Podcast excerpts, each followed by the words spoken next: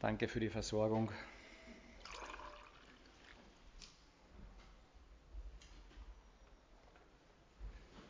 Es wurde heute schon gesagt, wir machen eine neue Predigtserie oder Reihe jetzt über den Sommer, wo wir uns einige Psalmen anschauen wollen. Normalerweise sollten wir bei Psalm 1 anfangen, aber den hat sich der Hans-Peter bereits unter den Nagel gerissen.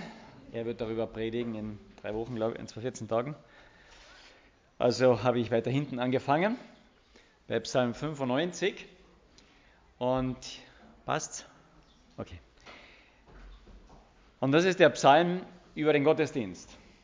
Wie soll vernünftiger Gottesdienst, vernünftige Anbetung aussehen? Die Psalmen geben uns so die Anleitung auch ein bisschen, wie, ich sage es einmal, so die, die Gottesdienstliturgie ablaufen soll. Was sollte ein, ein, ein Gottesdienst beinhalten? Und gerade im Psalm 95 ist das so ein, ein Stück zusammengefasst.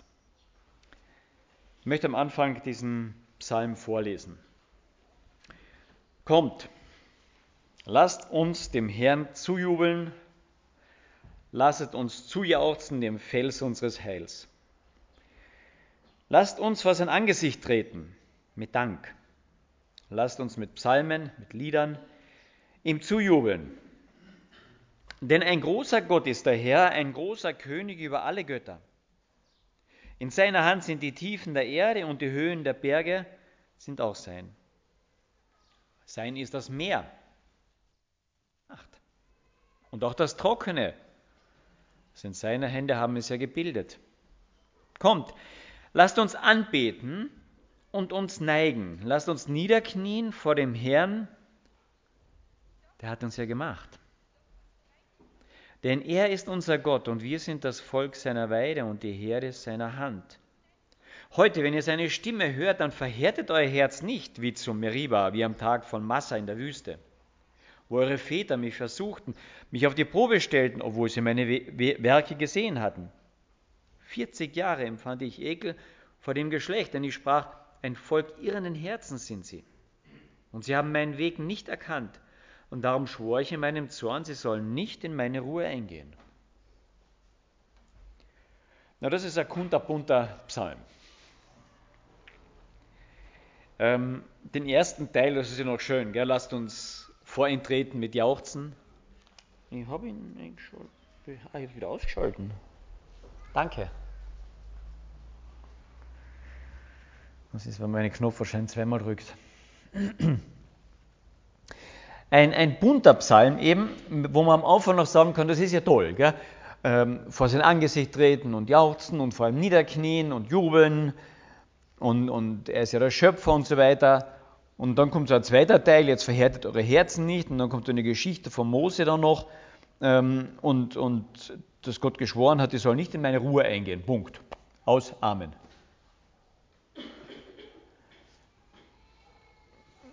Man muss diesen ein bisschen in Zusammenhang jetzt setzen, diesen ganzen Psalm. Er spiegelt etwas wider aus einer Situation, die lange vorher passiert ist, bei Mose. Und zwar das Volk Israel war ja in Ägypten in der Gefangenschaft und äh, wurde herausgeführt von Mose auf wunderbare Weise durch diese ganzen Plagen und dann vor dem Roten Meer, als sie nicht durch konnten, hinter ihnen die Ägypter und vor ihnen das Meer. Und Gott dieses Meer teilte und sie trockenen Fußes durch das Meer gingen. Und dann kamen sie danach in die Wüste und erst haben sie Gott gelobt dafür, großartig, was er alles gemacht hat. Gibt es einen eigenen Psalm, auch Gott noch von der Schwester von Mose. Und dann kommen sie die ersten paar Schritte in die Wüste hinein und bekommen Durst. Und das Erste, was sie da tun, Mose, warum hast du uns dahergeführt? Wir verdursten. Du hast uns sicher nur dahergeführt, damit wir jetzt hier in der Wüste sterben. Und sie waren knapp dran, den Mose zu steinigen. Und dann schreit Mose zu mir und sagt, was soll ich denn tun mit diesem Volk? Die sind gerade dran, mich mehr oder minder zu steinigen. Und dann sagt Gott zu ihm eben, geh zu diesem Felsen am Horeb und schlag diesen Felsen und es wird Wasser hervorkommen. Das ist ein bisschen die Geschichte, die hier auch in dem Psalm im Hintergrund ist. Kommt, lasst uns dem Herrn zujubeln, lasst uns zujauchzen dem Fels unseres Heils. Lasst uns vor sein Angesicht treten mit Dank, lasst uns mit Psalmen ihm zujauchzen, denn ein großer Gott ist der Herr, ein großer König über alle Götter. In seiner Hand sind die Tiefen der Erde und die Höhen der Berge sind auch sein und sein ist das Meer und auch das Trockene. Diese ganzen Bilder kommen von ja, ein paar hundert Jahre vorher. Was hat das mit Gottesdienst zu tun? Das, was wir anbeten, wird uns prägen und wird ein Abbild in uns schaffen. Was ist Gottesdienst und was ist Anbetung? Gottesdienst und Anbetung ist das aktive Beschreiben ultimativer, großartiger Werte. Und da wird meine ganze Persönlichkeit mit einbezogen in diese Beschreibung. Das ist Gottesdienst und das ist Anbetung. Noch einmal zum Mitschreiben im Gehirn. Anbetung, Gottesdienst ist, das, ist die Beschreibung und das darüber sich, sich auslassen über ultimative, große, gewaltige Werte. Wobei ich als Ganzes daran beteiligt bin, an dieser Aktion. Kommt, lasst uns den Herrn zujubeln. Denn ein großer Gott ist der Herr, ein großer König über alle Götter. Herausgestellt wird am Anfang hier, dem Herrn zu jubeln. Aber es gibt noch so viele andere Götter. Und deswegen schreibt der Psalmist hier diese Konzentration, wo es immer wieder neu geprägt werden. Denn anbeten tun wir immer etwas. Oh, wir sagen, wir sind im modernen Klagenfurt. Da gibt es viele Leute, die beten gar nichts an, die glauben überhaupt nichts mehr. Große Täuschung. Der Mensch ist gemacht auf Anbetung. Er verehrt mit seinem Sein immer etwas. Immer. Und jetzt kommt das Zweite hinzu. Das, was ich verehre, ist gleichzeitig mein Herr oder auch Sklaventreiber. Das, was ich anbete, ist immer mein Herr. Ich liebe die Sicherheit. Wenn ich so ein bisschen abgesichert bin, wenn ich weiß, meine Pension, die steht ja bald auch irgendwann einmal an, gell, die ist abgesichert und ich kann damit recht gut leben und mein Riesenhaus vielleicht dann sogar noch erhalten, vielleicht haben wir es gerne abgesichert zu sein. Und dann werden sich sehr viele Gedanken darüber gemacht und zu den verschiedenen Versicherungsanstalten gegangen und mein Notgroschen oder was ich vielleicht auch, hm, mein Notdukaten oder mein Notgoldbarren oder was immer es dann ist, im Hintergrund auch gepflegt und poliert. Und das, was mir ganz wichtig ist, ist immer auch mein Herr und wird mich bestimmen. Oh, ich lebe in einer Gemeinschaft, einem Mehrfamilienhaus eben drin und da sind viele Parteien rundherum auch noch. Und, und jetzt bin ich dort Christ und ich möchte nicht, dass die blöd von mir denken. Und ähm, ich möchte auch mitmachen ein Stück und auch drinnen sein und, und letztlich im, im, im Stiegenhaus hat jemand eine blöde Bemerkung gemacht zu seinem Nebenan und der hat nicht gewusst, dass ich ein Stock ober ihm war und der hat irgendwas über mich gesagt, das war, hm, und jetzt weiß ich nicht, wie ich das wieder zurechtbiegen kann und wenn mir so wichtig ist, was Menschen über mich denken, dann werden diese Menschen Herrschaft über mein Leben haben.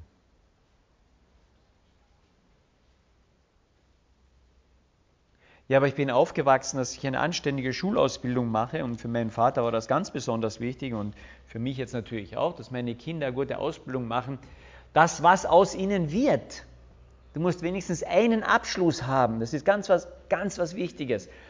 Und dann greifen die das irgendwann auf und sagen, Papa, ich möchte aber weiterkommen und ich möchte, und wenn ich einen Vorarbeiter habe, aber ich mache jetzt auch, nachdem ich das gemacht habe, noch meine Matura nach und ich denke, ich werde dann noch studieren. Und Papa, vielleicht kriege ich auch noch einen, einen, einen Universitätsgrad, vielleicht so wie du. Und das ist ja so wie, wie wichtig ist das?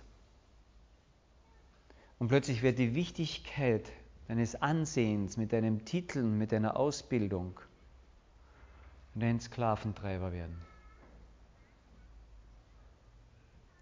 Wir beten immer etwas an. Immer.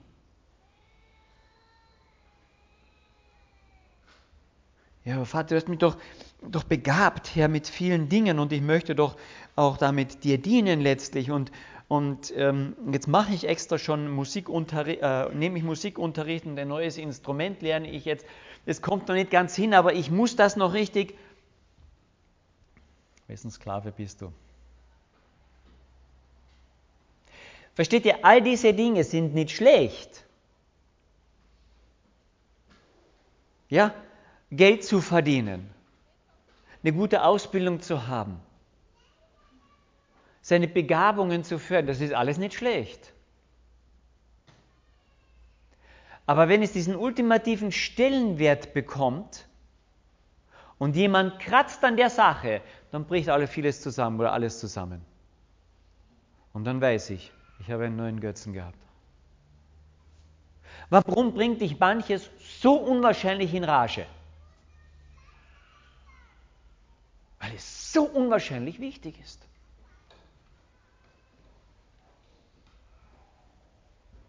Warum bringt es dich nicht so in Rage, wenn jemand über Gott lästert?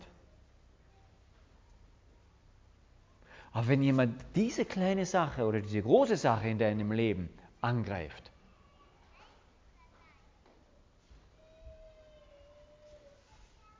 Kauf mal ein neues Auto.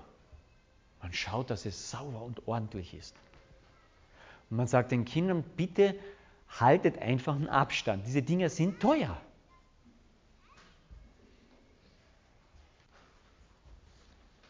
Und wer kommt dann irgendwann zu mir? Wo ist er, Pascal? Draußen. Ach, da ist er. Und sagt, Papa, ich bin mit dem Fahrrad bei deinem Auto vorbeigefahren.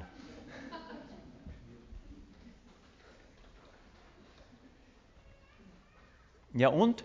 Ja, ich bin angekommen. Ja, das weißt du, wenn ein 13-Jähriger mit seinem Fahrrad bei deinem Auto vorbeikommt und dir sagt, er ist dabei angekommen. Er sagt, na, ist ja gut, ist ja nichts passiert. Dann weißt du immer, dass was passiert ist. Im neuen Auto ein Kratzer. Hintere Tür links. Könnt ihr anschauen, steht da draußen.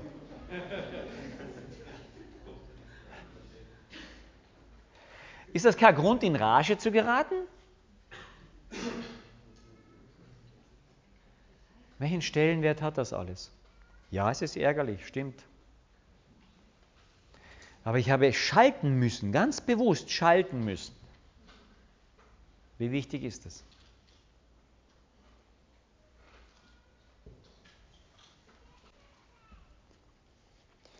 Ich liebe Bücher.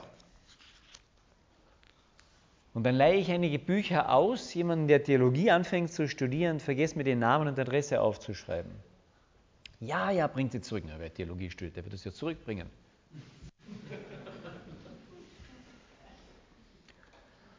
Das ist jetzt über 30 Jahre her und ich habe sie bis heute nicht zurückbekommen.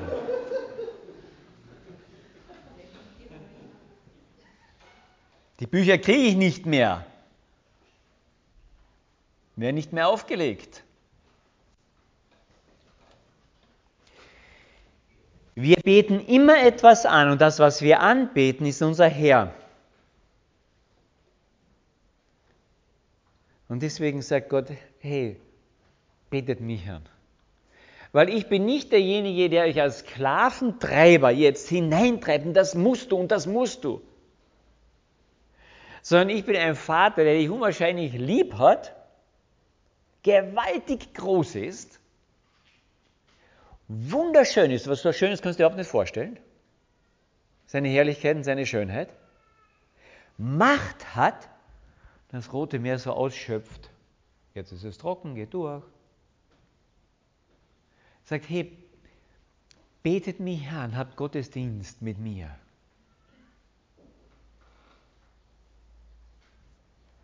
Das Ziel, das Zentrum meines Gottesdienstes, meiner Anbetung,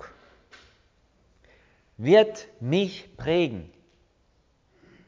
Und jetzt denkt euch und überlegt euch all die anderen kleinen Götzen, sei das Auto oder neues Moped, Maschinen, Haus, Geld, Einkommen, Titel, Arbeitsplatz, Frau oder Kinder. All diese Dinge. Ihr werdet all diese Dinge loslassen müssen. Alle. Ihr könnt sie nicht festhalten.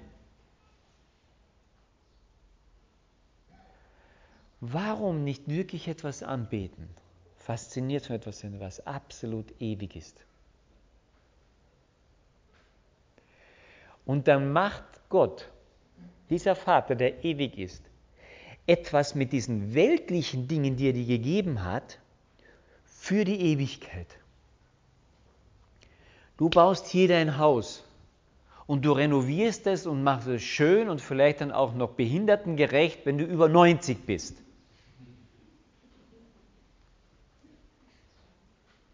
Aber mit 120 hast du, von dem Haus nichts mehr.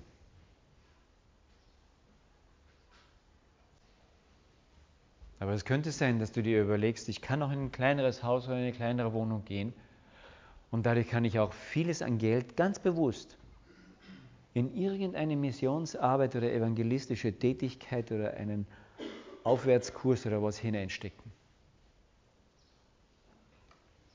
Und dann kommst du im Himmel an. Und dann kommt dir jemand entgegen und sagt, hallo, du kennst mich nicht, gell? Sagst du nein? Sagt, aber ich kenne dich. Wegen dir bin ich hier. Du hast damals in dieser Aktion dein weltliches Geld hineingelegt. Und heute ist es auf der Ewigkeitsbank hier. Ich. Und noch in zehn Millionen Jahren wird das auf der Bank im Himmel sein. Wenn du deine Götzen hier unten verehrst, wirst du alle loslassen, alle loslassen müssen. Wenn wir Gott verehren, der ewig ist, dann kann er noch meine Dinge, die er mir gegeben hat, mit Ewigkeitswert versehen. Verstehen wir, wie wichtig Anbetung ist? Was bete ich an? Was gebe ich dir Ehre? Worüber bin ich wow?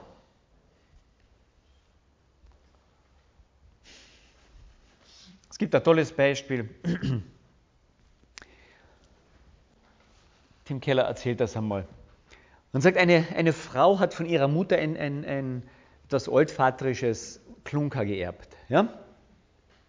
Und sie sagt, das ist nett, hat sich bedankt auch und dann hat sie es abgelegt und vergessen zwischendurch. Und von Zeit zu Zeit sieht sie es und dann legt sie es wieder einen neuen Platz oder hängt sie es auch mal um zu einem Anlass, aber es ist halt ein bisschen auch, naja, antik und ein bisschen älter und nicht unbedingt das modernste. Aber es geht immer wieder, kommt ihr das vor die Hände und eines Tages sagt sie, ach, jetzt, ich gehe mal zu einem Juwelier und lasse das eben einmal einfach mal schätzen und ich weiß, was es ungefähr ist oder was man daraus machen kann. Und dann geht sie zu dem Juwelier hin und sagt, was, was ist das wohl wert? Und der Juwelier nimmt sein Monokel und steckt es ins Auge oder vors Auge und schaut das Ding an und er wird sehr ruhig, dreht es ganz vorsichtig und dann fällt ihm das Monokel raus und dann sagt er, Moment einmal, dann geht er nach hinten und holt sich das Größere, das Doppelte, und betrachtet das von allen Seiten. Und du merkst, dass, dass er fast den Atem anhält, dass er, dass er seine Umwelt vergisst und das Ding anschaut.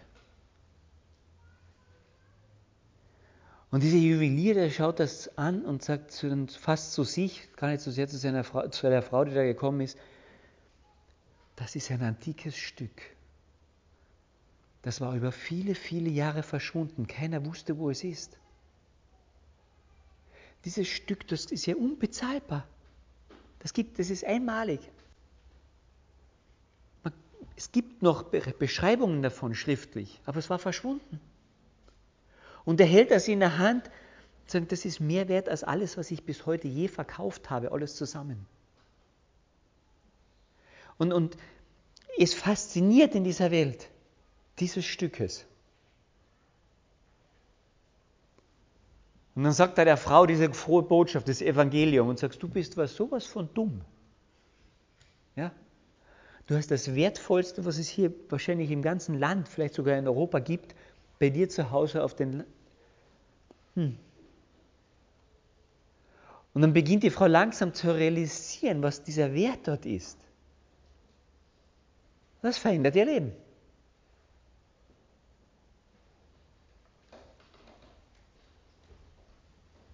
Kommt, lasst uns zu dem Herrn zujubeln, lasst uns ihm zujauchzen, dem Fels. Warum denn? Denn ein großer, gewaltiger Gott ist der Herr, ein großer König über alle Könige. In seiner Hand sind die Tiefen der Erde, die Höhen der Berge, das Meer und das Trockene, alles in seiner Hand. Wie fasziniert sind wir von diesem Wert? Prägt das unser Leben? Versteht ihr? Schon, wenn schon das Unperfekte uns so prägen kann, das, was vergeht, Haus, Hof, Familie, all das, wenn das uns schon so prägen kann, das Vergängliche, wie erst das, was unvergänglich, ewig, groß, gewaltig ist.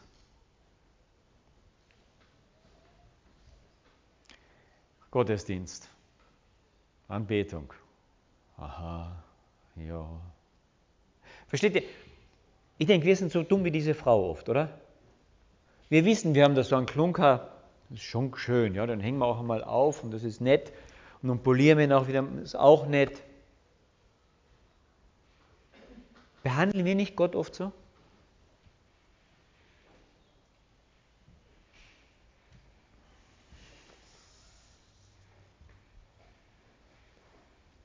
Was unser Herz anbetet, das wird uns prägen. Je kleinlicher wir dort sind, desto kleinlicher werden wir auch.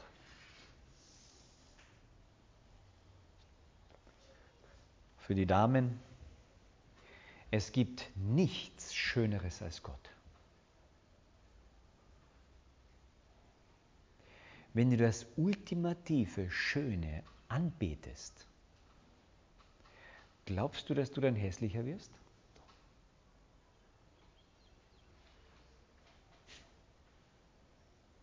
Habt ihr mal vielleicht so ältere Christen gesehen, die wirklich fasziniert von ihrem Gott sind? Das sind immer schöne Leute. Das ist was anziehend Schönes.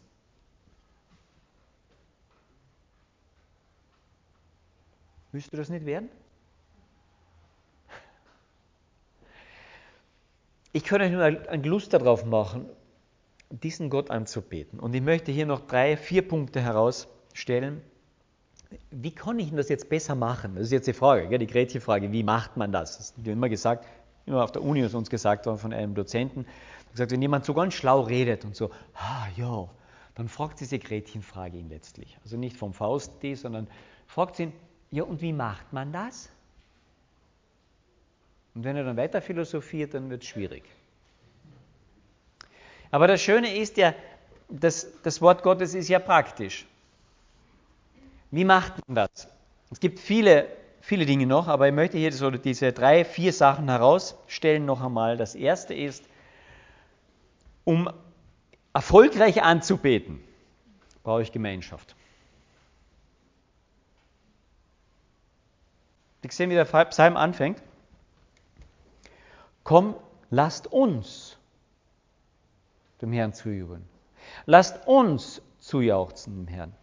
Lasst uns vor sein Angesicht treten. Warum steht da nicht, trete du vor sein Angesicht, ich will vor sein Angesicht treten? Es steht uns, uns, uns, uns.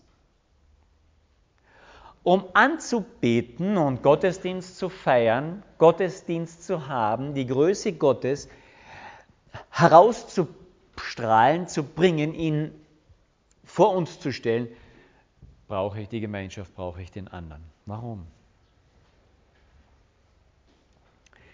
Weil der andere etwas hervorbringt, was ich nicht sehe. Weil der andere eine Erkenntnis hat, die ich nicht habe. C.S. Lewis beschreibt das einmal beim Todesfall eines seiner Freunde. Das war so ein Dreiergespann, drei ganz enge Freunde. Und dann stirbt einer dieser Freunde. Und sein erster Schluss, den C.S. Lewis macht, ist jetzt, na, ich habe noch diesen einen Freund jetzt ganz besonders. Aber dann im Umgang mit diesem einen Freund merkt er plötzlich, ich habe Teile von diesem Freund auch nicht mehr. Weil dieser Freund ist mit dem Verstorbenen so umgegangen, die haben so ein tolles Verhältnis auch miteinander gehabt und das zu beobachten hat aus dem was hervorgebracht, was zwischen uns zwei nicht läuft. Und er sagt, durch den Tod von dem ist auch was von dem verloren gegangen. In der Gemeinschaft miteinander bereichern wir einander und nicht nur das, sondern auch in Bezug auf die Gemeinschaft mit Gott bereichern wir dort einander. Ist ja auch ein Stück logisch. Jetzt stell dir mal, hm, wie eine Riesen, wir haben ja gerade die EM gehabt, ja, ein riesen äh, Fußballball hier drinnen vor, der fast den ganzen Raum ausfüllt, nur rundherum ist noch so ein bisschen Platz. Und jeder steht hier rundherum um diesen Ball. Wie viel siehst du von dem Ball? Ja, so, so ein Ausschnitt gerade. Aber wenn du mit dem in der Ecke drüben redest, der kann dir beschreiben, wie der Ball von der Seite aussieht. Jetzt ist das aber nicht nur ein Ball, sondern es ist ein interaktiver Ball. Der tut was mit dem da in der Ecke auch. Das ist nämlich Gott. Der tut was mit dir. Und du siehst, wie, der, wie das mit dem was tut. Und du kannst einen Rückschluss halten über diesen Gott, der da in der Mitte ist, an dem, was Gott an dieser Person tut. Wir brauchen die Gemeinschaft, um ein größeres Bild zu bekommen, um anbeten zu können. Und nicht nur unser kleines, ist es manchmal ein Götzenbild, den wir selber zurecht gebastelt haben? Ich lese die Bibel. Und ich habe ganz viel Stille und ich habe die große Gotteserkenntnis. Weißt du was, das ist eine ganz, ganz kleine, subjektive Gotteserkenntnis, die unter Umständen nur eine Götzenerkenntnis ist. Wir brauchen die Gemeinschaft zur Gotteserkenntnis und damit zur Anbetung und zum Gottesdienst feiern. Deswegen ist Gemeinschaft so wichtig. Wir werden kleinkariert und komisch.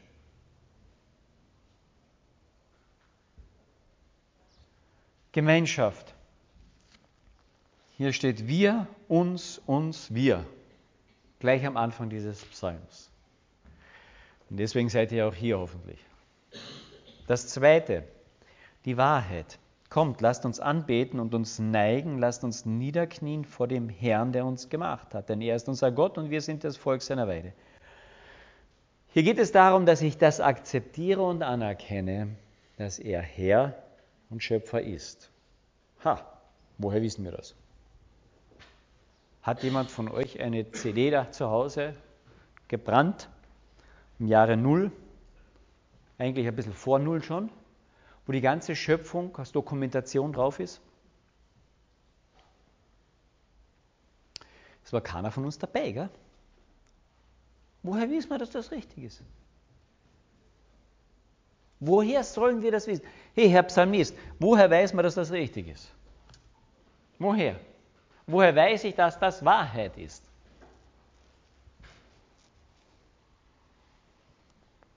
Ich kann es nicht so einfach wissen. Außer ich stelle mich einmal drunter und nehme einmal an, es ist Wahrheit. Und ich tue einmal so, als ob es Wahrheit ist.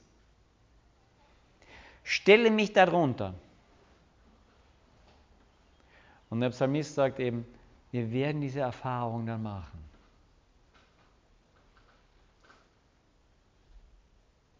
Ich kann es vorher nicht. Ich kann nicht draus hingehen und sagen, das muss so sein. Punkt aus, fertig. Das steht in der Bibel und muss so sein. Das ist schön.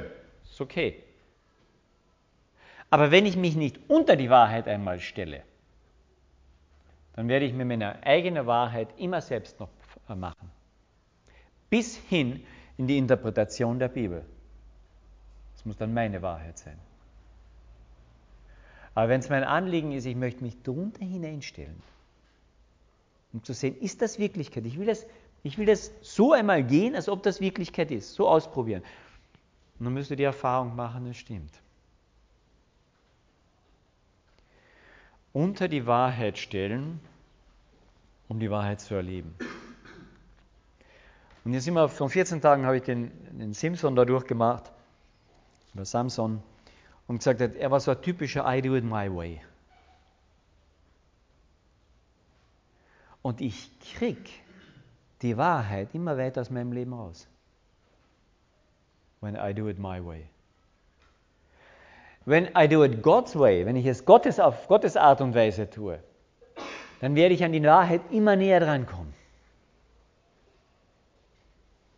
Es ist immer Stückwerk, weil ich immer eigene Vorstellungen drin habe. Aber je mehr ich wirklich mich unter die Wahrheit stelle, desto näher komme ich auch an Gott dran. Desto leichter werde ich ihn anbeten können. Und das dritte, das erste war Gemeinschaft, das zweite die Wahrheit, das dritte der Geist. Ähm, das ist jetzt nicht ausdrücklich hier in dem äh, drinnen, aber doch ein bisschen auch im Vers 7, denn er ist unser Gott, wir sind das Volk seiner Weide und die Herde seiner Hand. Er will führen. Der Geist ist so, ähm, im Neuen Testament wird das ja verglichen mit dem, mit dem Wind, dass Nikodemus zu ihm kommt, dass er Gott, als sagt Jesus zu ihm, Gottes Geist ist wie, wie der Wind, wie ein Hauch. Kommt und geht, du kannst das nicht lenken, aber du spürst ähm, Wind ist eigentlich Luft, gell? Es ist immer da. Immer da, oder? So wie Gott, ist immer da. Spürst du es immer? immer so ganz klar? Nicht unbedingt, gell? Aber er ist immer da. Aber manchmal spürt man diese Luft mehr wie andere Male. Ja, vor drei Tagen haben wir ziemliches Unwetter gehabt und einige haben das sehr stark gespürt. Und das ist so wie der, ähm, der Segler. Ja, wenn du draußen am Wörthersee bist mit deinem Segelboot oder mit einem Surfgerät und ich weiß, wie ich das erste Mal dort angefangen habe zu lernen, surfen. Das war am Wörthersee in der Bucht. Und ich habe gedacht, boah, das wird, wird schon irgendwie werden. Und es war null Wind. Aber Luft war da, aber kein Wind. Und, ich, und du fährst hin mit dem Ding, weil du hast nichts zum Dagegenhalten. Wenn du ein bisschen besser bist, dann schwenkst du halt das Segel, machst selber ein bisschen Wind und ein bisschen vorne vorwärts kommen. Das ist eine sehr mühsame Sache. Und ich denke, das machen wir Christen so oft. Wir machen Wind. Ein bisschen was geht ja. Aber wir müssen manchmal aufpassen, wo ist der Wind? Und dann siehst du es am Wasser, das Gekräusel. Und wenn du die Erfahrung hast, weißt du, jetzt Segel rauf, jupp, und dann geht's. Und um das geht es, dass ich merke, sensibel werde auf Gottes Geist. Und dann mit ihm und dann mit ihm. Denn wenn ich das nicht tue, verhärtet euer Herz nicht wie zur Zeit dort in Meriba und bei Massa. Versteht ihr, das Volk Israel war durch das Rote Meer gerade durch. Das ganze Heerlager der Ägypter war gerade kaputt gegangen. Sie hatten gerade diese ganzen Plagen erlebt und wie sie verschont geblieben sind. Sie hatten Gott erlebt, sie hatten den Wind wirklich erlebt. Und dann kommen sie hinauf und es ist windstill. Jetzt sterben wir. Und durch was ehre ich Gott? Im Neuen Testament steht das ganz klar auch. Durch mein Vertrauen. Und genau das schmeißen die Israeliten hier weg. Sie wollen Mose steinigen. Sie hatten ja schon was erlebt. Deswegen sagt der Psalmist auch immer, count your blessings. Zähle deine ähm, Segnungen. Zähle sie auf. Vergiss doch nicht, was er dir Gutes getan hat. Rede mit, mit ihm immer wieder drüber, was er Gutes getan hat. Damit du dort, wenn mal Wüste ist, wenn mal Windstille ist, du sagst, ich vertraue dir. Und Gott sagt, das ehrt mich. Weil dann bin ich Gott für dich. Weißt du, zu sehen, wenn ich durchs Rote Meer gehe, oh, ich habe einen großen Gott, nur das ist leicht, oder? Dabei zu sein, wenn Tote auferweckt werden, nur das ist schön. Da brauche ich, brauche ich da einen großen Glauben? Da habe ich große Augen, das ist alles. Aber in der Wüste zu sitzen und im Moment nichts spüren, sagen, Herr, ich vertraue dir. Das ist Glaube. Das ehrt Gott. Betet ihn an für das, was er ist und wie er ist.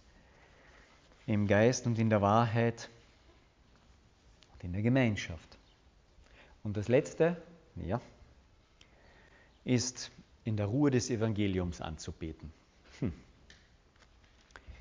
Wie komme ich drauf? Der letzte Teil von diesem Psalm heißt, darum schwor ich in meinem Zorn, sie sollen nicht in meine Ruhe eingehen. Punkt. Und dann kannst du nur nachblättern, wo war denn das? Und da steht was im fünften Mose drüber. Das er sagte, diese Generation, habe ich geschworen, geht nicht ins Land Kanaan. Er ist die nächste Generation. Weil sie mir nicht vertraut haben. Und dann steht die Parallele zu der Stelle im Hebräer Kapitel 4. Ich habe noch eine andere Ruhe. Und er bezieht sich hier auf diese Geschichte, mit dem Mo, wo der Moses sagt, ich könnte in diese Ruhe nicht eingehen. Und dann sagt er im Hebräerbrief, es gibt noch mehr als diese Ruhe. Aber der, und das, über dieser, dieser Ding hier zitiert, sagen, hallo, das war doch jetzt, jetzt waren sie doch im Land. Und der Hebräerbrief sagt, nein, es gibt noch mehr Ruhe. Nämlich als Gott von der Schöpfung ruhte. Wir haben das im Hebräerbrief kurz einmal angeschnitten, wenn ihr erinnert. Das war nicht die Ruhe, weil dieser große Gott jetzt endlich mal müde war und schlafen musste. Blödsinn. Sondern es war die Ruhe, weil er es angeschaut hat und sagt, es war sehr gut. Es ist fertig. Und äh, der Hebräerbriefschreiber sagt, diese Ruhe ist für Christen da. Das ist die Evangeliumsruhe. Es ist alles getan. Es ist fertig. Warum musst du unbedingt deinen Titel noch kriegen? Warum musst du dein neues Auto noch haben? Und warum musst du unbedingt noch dein Haus nochmal und ein viertes und fünftes Mal renovieren? Du darfst viele von diesen Dingen, aber tu es aus der Ruhe heraus, dass Gott gesagt hat, es ist bereits fertig. Du tust nichts zu deinem Wert hinzufügen durch irgendeine Tat. Nichts. Weil du den Wert nicht durch das neue Haus beziehst oder durch das neue Gehaltskonto oder durch den Aufstieg dorthin. Dein Wert wird sich nicht verändern. Wenn du in dieser Ruhe des Evangeliums bist, wo Gott sagt, Du bist so wertvoll in meinen Augen, dass ich alles für dich durch meinen Sohn Jesus Christus bereits getan habe. Alles getan. Dann kannst du aus dieser Gelassenheit heraus auch mal dein Haus renovieren. Aber es ist nicht so wichtig. Dann kannst du aus dieser Gelassenheit ein neues Auto kaufen und dein jüngerer, junger Sohn wird dann vorbeifahren mit dem Fahrrad. Schade, aber es ist nicht so wichtig.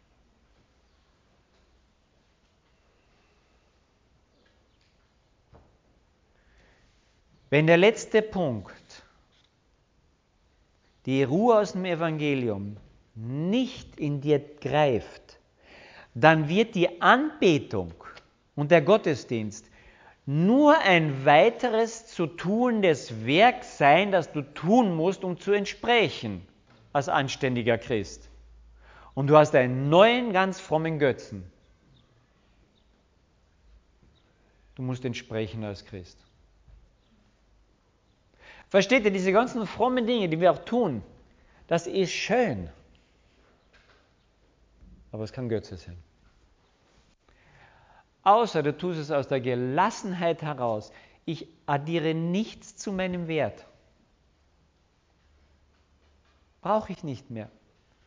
Gott hat alles getan. Und dann kann ich ganz langsam anfangen, das zu tun, die guten Werke, die Gott bereits für mich vorbereitet hat, getan hat.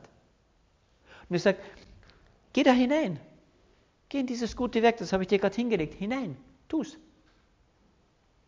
Und ich werde sensibler dafür, für das, was Gott getan hat, und ich darf da einfach mitgehen. Das macht so viel Krampf weniger. Ich weiß schon, dass es schön ist, aber ich weiß auch, dass es Stückwerk ist. Aber ermutigen wir uns, dass dieses Stückelwerk besser wird, größer wird.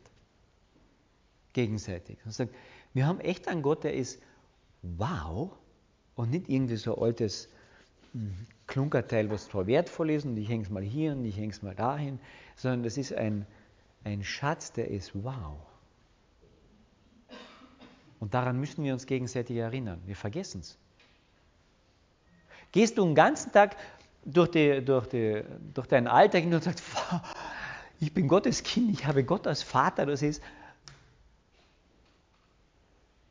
Das müssten wir doch eigentlich, oder nicht? Was irgendwann sagt dir deine Mama, tut mir leid, dein Papa ist leider nicht ein wirklicher Papa. Und dann fragst du, wer ist denn das? Und sagt sie, es ist der jetzige Bundespräsident. Oh. Weißt du, wenn es irgendein Landstreicher gewesen wäre, sagt, hm, habe ich halt den. Habe ich der Bundespräsident. Und dann fragt die Mama, und weiß er das? Sagt ja. Na, du wusstest es bis heute noch nicht. Ich denke, das wird dein Leben ein bisschen umändern, oder? Jetzt haben wir nicht den Bundespräsidenten, sondern wir haben Gott. Und dieser Gott sagt jetzt, musst du dich aber aufpolieren. Na, sagt er nicht, sondern sagt, ich habe dich auch fit gemacht, dass du mit mir gehen kannst. Sei gelassen. Und dann kannst du Gottesdienst feiern. Dann kannst du Gott verehren. Ich hoffe, dass wir immer wieder ein, ein, ein Gluster, sagt man hier bei uns in Österreich, ein Gluster drauf bekommen, diesen Gott anzubeten, und an ihm sich zu freuen. Und dann kommt ein Friede, Ruhe, Gelassenheit. Gerade oft in den schwierigen Situationen, gerade oft in Krankheit oder wenn ich ganz unten bin oder wenn was Schlimmes passiert ist, weil ich dann anfange, diesen Gott anzubeten wegen seiner Größe und seiner Gewaltigkeit und wegen seiner Schönheit und Herrlichkeit. Und ich sage, da bin ich ja trotzdem gehalten und geborgen. Lest in der Hinsicht einmal, das können wir jetzt mal machen, Psalm 57. Den Psalm hat der David geschrieben, als er von Saul verfolgt wurde. Und über dir hätte er geschrieben, Herr, jetzt hau dem Saul einmal auf den Deckel oder mach ihm die Augen auf durch deinen Geist, wer ich eigentlich bin, nämlich der zukünftige König. Und all das betet er nicht. Er betet zwischendurch, sagt immer wieder, so geht es mir und die Feinde sind so und das ist so. Und zwischendurch die ganze Zeit betet er Gott an. Aber du bist ein herrlicher Gott und du bist großartig und deine Gnade und Güte ist super. Immer die Anbetung dazwischen. Und darüber kann er gelassen werden. Ruhe. Beten wir noch. Vater im Himmel, gib uns diese Gelassenheit in dir. Schenk uns immer wieder eine tiefe Sicht von dir. Oder einfach ein bisschen mehr. Damit die Faszination von dir unsere Anbetung füllt und prägt. Und unsere Anbetung von dir uns mehr in die Prägung der Gemeinschaft mit dir hineinnimmt und du uns dann sensibel machen kannst für all das, was du an unseren Wegrand gelegt hast nicht als Krampf, sondern als fröhliches Werken für dich. Nicht als Leistung, wo wir was hervorbringen müssen, um dir zu gefallen, sondern weil wir dir gefallen und weil du uns so gefällst, dürfen wir leben und diese Dinge tun. Danke, dass du dich nicht veränderst, auch wenn wir auch zu oft vergessen, wer du bist. Segne und bewahre uns dein Wort und schenk, dass es Frucht bringt in unserem Herzen und in unserem Alltag. Amen.